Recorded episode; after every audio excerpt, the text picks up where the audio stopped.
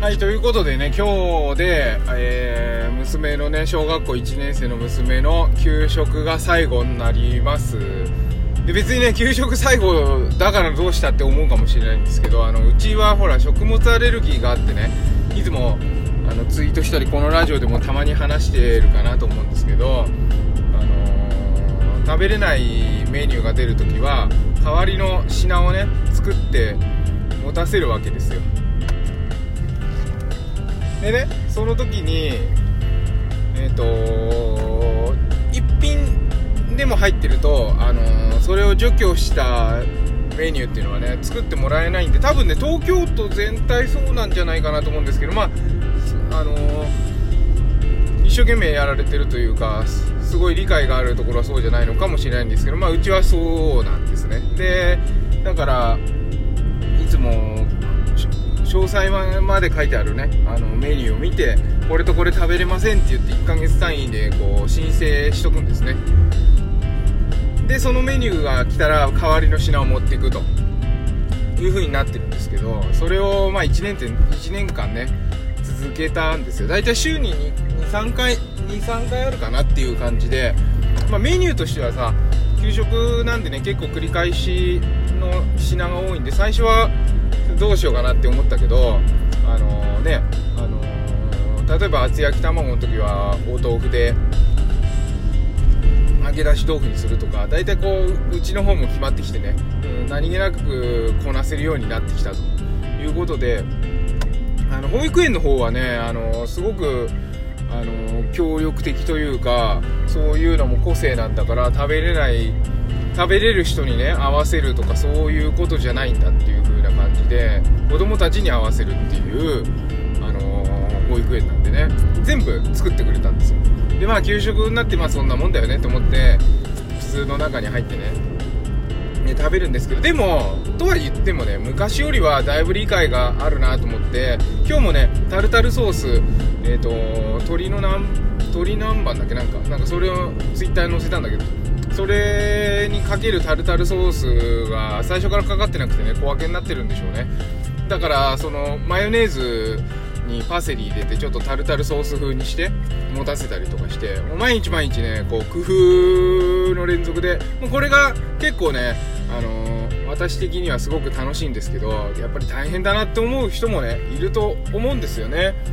からね本当にまだまだアレルギーの治療っていうのも先生によってねいろんな治療方法があるしあのー完全に除去できれば一番いいと思うんだけど結構ね今の世の中で完全に除去して食べる食事を常に続けるっていうのもね難しいところがあるから要するに何を選択するかなんですよね。うん。でだからあの本当は自分私的にはねあのアレルギー食物アレルギーがある場合は食べないでほしいっていうのを強く広めたい気はするんだけどじゃあ果たしてそれが全員できるか？あの料理がすごくストレスで料理をすることでイライラして家庭がね乱れてしまってはしょうがないわけで。うんだからねそこはすごいバランスで難しいんですけどただ一つ言えるのは除去すれば全く症状が出ないってことはね一つ言えるんですよ。これはねあの食物アレルギーがあるお子さんを育て育ててる方にはねぜひねあの伝えたい。食べなければ絶対に症状は出ないんですよ。ただ難しいよね。あの血液検査だけでわからない、えー症症状とかもあるんでね。もう逐一食べたものをチェックしてちょっとでも症状が出たらこういう症状が出たということで主治医と先生とね、えー相談したりとかしてですねそれで特定していくっていうことで。でそれをどんどんどんどん特定していって小さく小さくしていってその全然食べれないものを除去してで徐々に徐々に食べていくっていう風なね流れで治療してきましたけれども。まあまだまだね卵とうちはねもち米ちょっとねじんましんでんだよね。あとピーナッツか。なので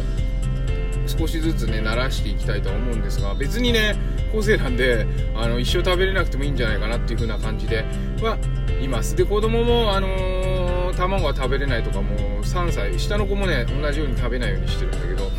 うん、別に食べたがらないしアレルギーがある時はね比較的に美味しいって言わないっていうこともね覚えておいてほしいなっていうふうに思うんですよね。まあうちの子のえー、体験談なんであくまでみんながそうかっていうのはわからないんですけど、まあ、そういう傾向があったりもするんでね。なるべく周りに合わせず自分の子供主体でね、えー、いければいいのかなと思ってそこはガンガン攻め 攻めでねいきたいと思います。って言ってもまあさっきも言ったけど小学校の方でも結構こう作ってはくれないけど除去しやすいようには作ってくれてるんですよね、うん、なんか卵を。そうそうマヨネーズは小分けのやつそうでもさあのマヨドレって小分けがないんですよ。これ聞いてるあのマヨドレのあの開発者の方いらっしゃいましたらぜひですね高くてもいいんで小分け梱包のマヨドレ作ってください。そうすればそれね持っていきやすいんであのマヨネーズをね入れ物に入れてちょっとだけ持ってくってその入れ物もないし難しいんすよ。本当にお願いします。マヨネーズ小分けのやつ作ってください。ということで今日は、えー、お願いで終わりましたけど。そうそうそう。明日はねちょっとあのー、会社をお休みして用事があるのでですね朝一のラジオの放送は、えー、ちょっと時間が何時になるか分かりませんけども明日、えー、もしかすると夜かもしれないんですが昼かもしれないんですが、えー、放送は朝ではなくなりますということだけお伝えしてですね今日も、えラジオを終わりにしたいと思います。それではですね今日も一日健やかにお過ごしください。桜が咲き始めてきてねなんかルンルンする気分ですけれども楽しくいきましょう。ではまたマモくん子育てパパの前向きラジオでした。